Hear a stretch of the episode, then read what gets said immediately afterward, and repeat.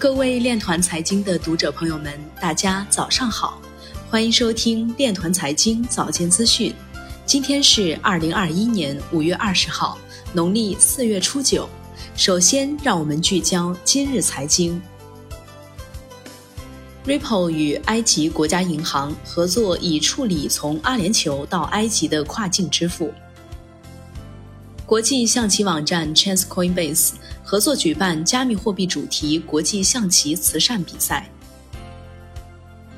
国际金融论坛2021年春季会议将聚焦碳中和、数字货币等议题。中联控股集团落地上海及西安。加密货币价格的波动推动了金价的上涨。比特币价格十四周以来首次跌破四万美元，但底部可能已经不远了。政府区块链协会爱尔兰分会成立。此前袭击美国最大燃油管道商黑客，移收九千万美元比特币后解散。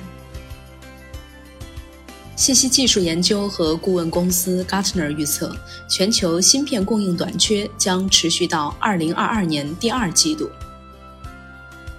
交银国际董事总经理、研究部主管在微博中表示：“看二百天和一千四百五十天均线的位置，估计这一波抛盘先到三万五千美元。”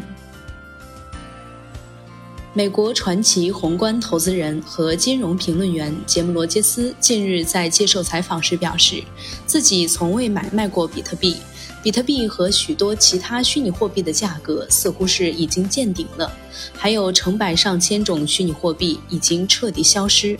如果擅长交易获利，那么这或许是一种很好的工具。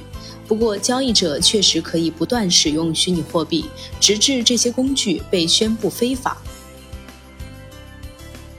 以上就是今天链团财经早间资讯的全部内容，感谢您的收听，我们明天再见。